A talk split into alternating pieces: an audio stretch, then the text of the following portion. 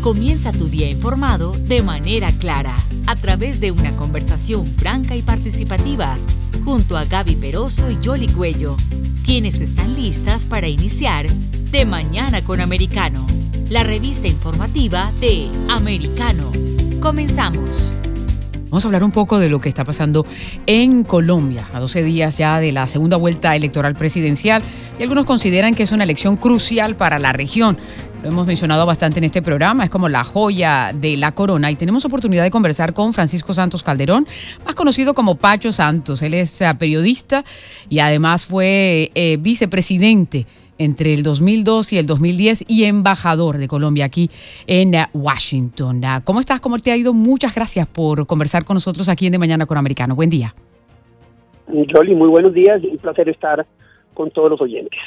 Pacho, analízanos un poco de pronto para las personas que eh, están siguiendo muy de cerca lo que está pasando en Colombia. ¿Qué fue lo que pasó en esta jornada electoral? Porque eh, si uno seguía las encuestas, decía que supuestamente esta primera vuelta iba a ser eh, Petro, Federico o Fico Gutiérrez, pero ahora esta primera, esta segunda vuelta va a ser entre Petro y Rodolfo Hernández, que se ha convertido como en, en un huracán y hay un tracking que los tiene bastante cercanos a los dos. Pues mira, eh, la, la elección de hace semana y un poco eh, mandó un mensaje muy claro en, en Colombia y es que el partido más grande que hay en Colombia ahorita se llama el antipetrismo. Porque si tú sumas los 6 millones de, de Rodolfo Hernández y los 5 millones de Fico, ahí tienes 11 millones y Petro sacó ocho y medio. Entonces, eh, eh, pongámosle, todos los demás se van a ir, o sea, los demás se van a ir con Fico, eso quiere decir que puede llegar a los, eh, y la mitad de los de Fajardo, que sacó cerca de un millón de votos, se van a ir con Fico y la otra mitad con Petro. Eso quiere decir que hoy hay en, cuentas muy claras, y, yo creo que no van a cambiar mucho, una diferencia de alrededor de dos millones de votos. Esa diferencia, pues, que, que, que entre otras generó gran desconcierto en el petrismo, y que pues los escuchamos a todos eh, escribiendo desde su desde su eh, eh, superioridad moral que los colombianos éramos unos imbéciles por votar en contra de Petro, etcétera, periodistas, porque todo lo que estaba montado desde hace muchos años para que Petro ganara, pues no se dio. Y, al contrario, Petro acabó siendo el insider y, y Rodolfo acabó siendo el outsider. Tan insider se volvió Petro que pues todos los los apoyos que está buscando después de la primera vuelta son de, de personas que lo criticaban brutalmente hace, hace un mes y que hoy acabaron con él, como el, como el, el, el, el señor Alejandro Gaviria, como el señor Rudolf Gómez, como, como algunos de los que hoy eh, van, a, van a estar con él, para, porque él está buscando credibilidad, y credibilidad para acabar con esa política del odio. Él, él crece con esa política, la política de yo odio al otro y tengo que derrotarlo y tengo que acabarlo, un poco que nace de la lucha armada que es de donde, de donde él viene, y esa política del odio pues le dio grandes rendimientos, le dio el rendimiento de lograr 8 millones de votos, pero le puso un techo, y eso no lo cambia uno en tres semanas. La gente está muy asustada, si uno ve lo que pasó en las elecciones pasadas, todos los viejitos con pensiones salieron a votar, ¿y por qué? Porque Petro les va a expropiar las pensiones, esa es la verdad. Eso pasó en Argentina ya, eso... Eh, eh, eh, entonces uno ve unos sectores movilizándose que entienden que, que, quieren el cambio y creo que el desgaste del establecimiento pues recibió su, su, su, merecido, digámoslo así, que hoy no está en la segunda vuelta, pero Colombia no, no se obnubiló con esos espejismos de, yo te doy el pan para mañana y, el hambre para pasado mañana, que fue lo que pasó en Chile, lo que pasó en, Perú, donde ganaron pues Boric y, Castillo dijo, no, no, no, yo prefiero el otro señor que, que no destruye la economía, que no tiene esas propuestas para acabar con nuestras pensiones, que, que tiene otra mirada totalmente distinta, eh, eh, pero que también es un outsider.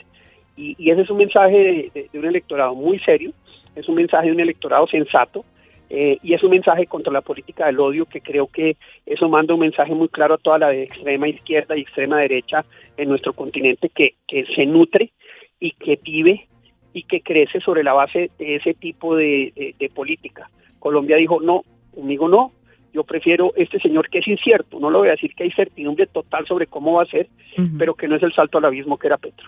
Ahora, ¿qué dice esto de la clase eh, política colombiana? Eh, es decir, esas famosas maquinarias, porque una cosa es la elección de Congreso, que se, se, mueven todas esas maquinarias, sin embargo, en la presidencial aparentemente no se movieron porque eh, se suponía que el candidato de las maquinarias era Federico Gutiérrez y sin embargo no le alcanzó.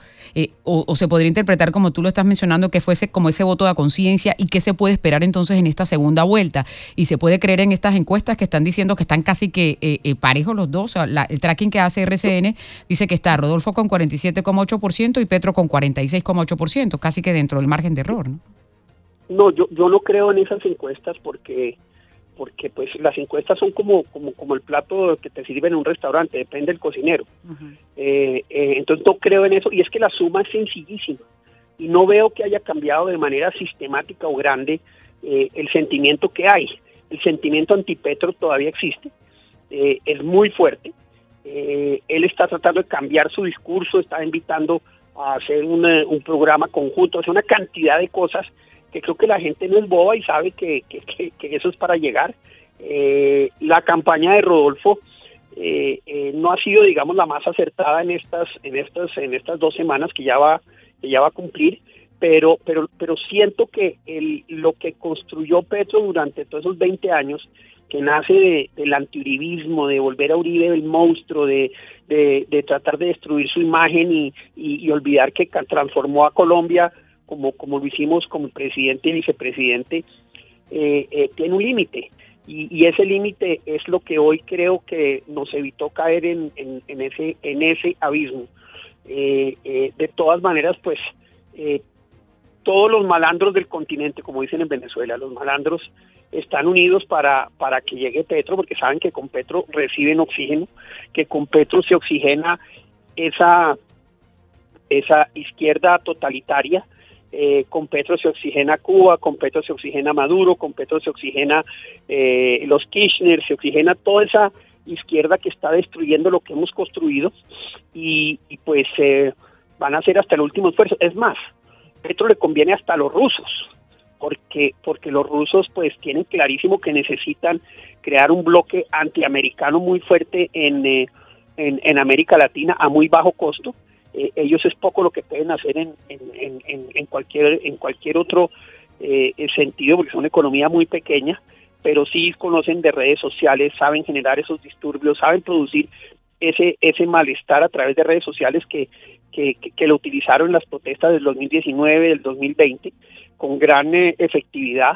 Eh, entonces, todos esos malandros están hoy unidos para que gane Petro, y esa es una fuerza muy, muy, muy grande, eh, que, que, es dificilísima de contrarrestar. Si aquí entran 200 o 300 millones de dólares para comprar votos en la segunda vuelta, pues pueden voltear la elección.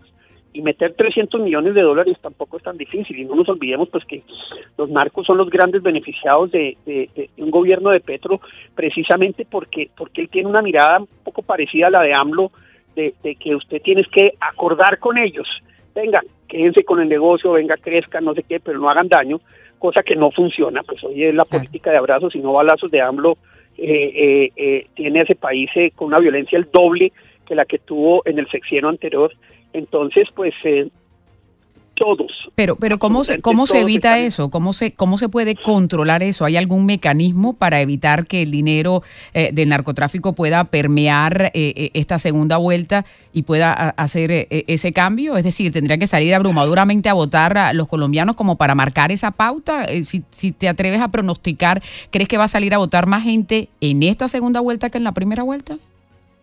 Pues siempre sale un poquito más, pero no con una diferencia tan grande. Entonces yo creo que ahí toca, ahí toca tener eh, tener mucho cuidado. Eh, eh, uno de los problemas de, la campaña de Rodolfo es que como es una campaña tan tan nueva y digamos tan distinta, pues no tiene nada, no tiene montado todo el equipo para hacerle seguimiento a las mesas de votación, etcétera, donde también se presenta fraude. En vez de en vez de comprar votantes, pues tú compras unos jurados y, en un pueblito logras el 98% y en otro el 97 y en otro el 96, que nunca se da.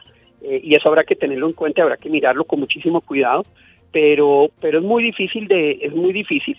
Em, espero que las autoridades en Colombia, sobre todo las autoridades financieras, estén muy muy muy encima. Em, pero pero a ver, pero siento que Colombia dio un mensaje de sensatez tan grande que no nos vamos a bajar de ese bus. Y, siento que es muy difícil que Petro logre cambiar esa diferencia. Eh, el desespero del petrismo eh, es muy grande.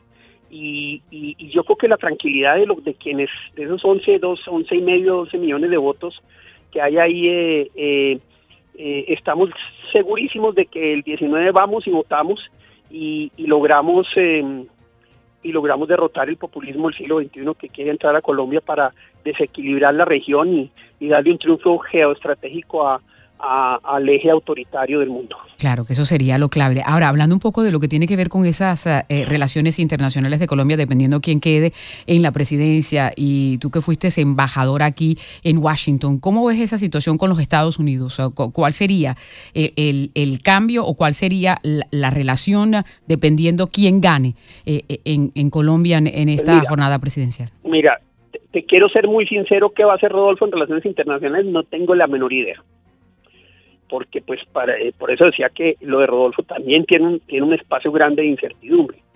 Eh, eh, y lo que más nos preocupa a los colombianos frente a lo de Petro es que va a destruir la economía y el otro señor dice, no, no, yo necesito poner la economía a trabajar para generar más, más puestos, para generar más impuestos, para que crezca el país y poder repartir más. Ese es el principio básico de, una economía normal y, funcionante, y que funcione.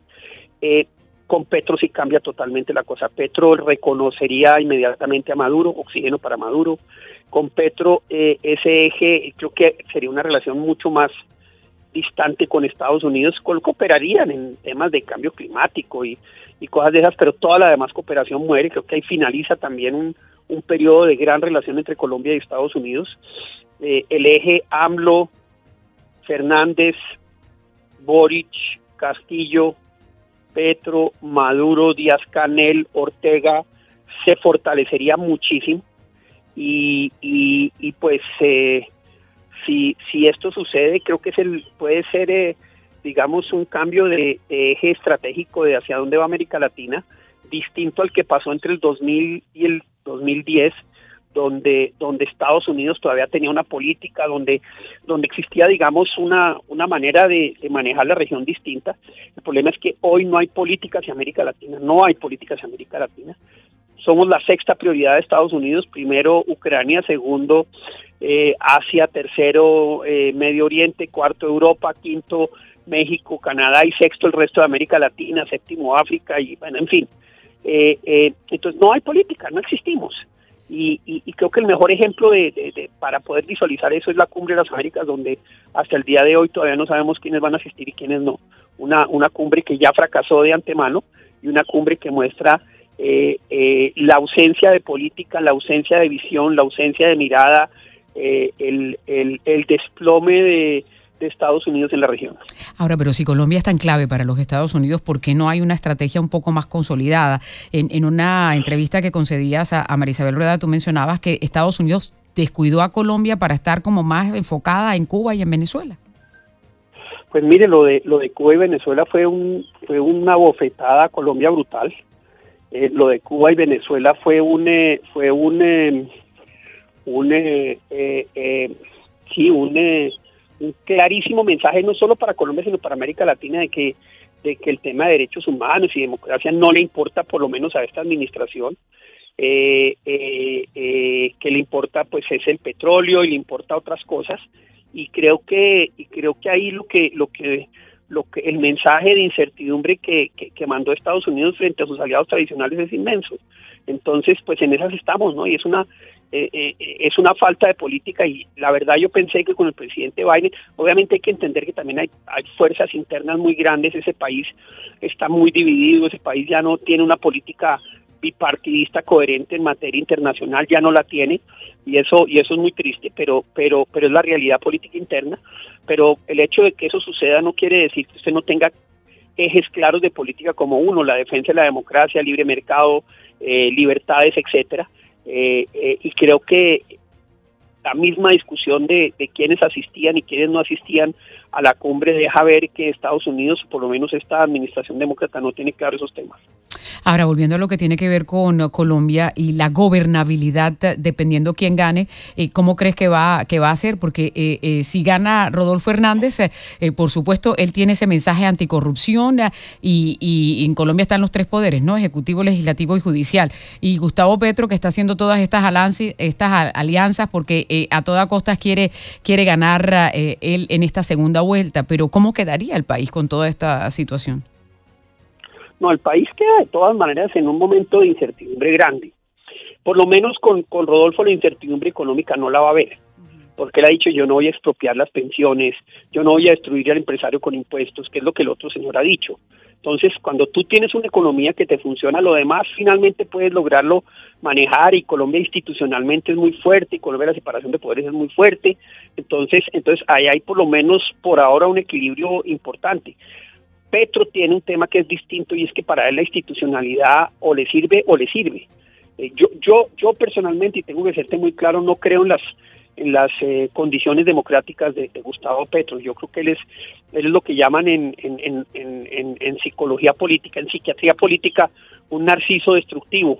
Y eso, y eso produce, y eso produce, digamos, una manera de gobernar en la que yo soy yo y, y, y, y eh, lo que pase con eh, con eh, con, eh, con con mucho con los demás no tiene que pasar por mí o sea es, es es el epicentro del estado soy yo eso es eso es literalmente lo que lo que es el, el, señor Petro y ahí sí eh, no creo que haya eh, institucionalidad que resista pues miren en Estados Unidos la institucionalidad tambaleó y tambalea fuertemente por por, por, digamos esa esa esa mirada esa mirada que a veces es tan nociva para, para una democracia liberal.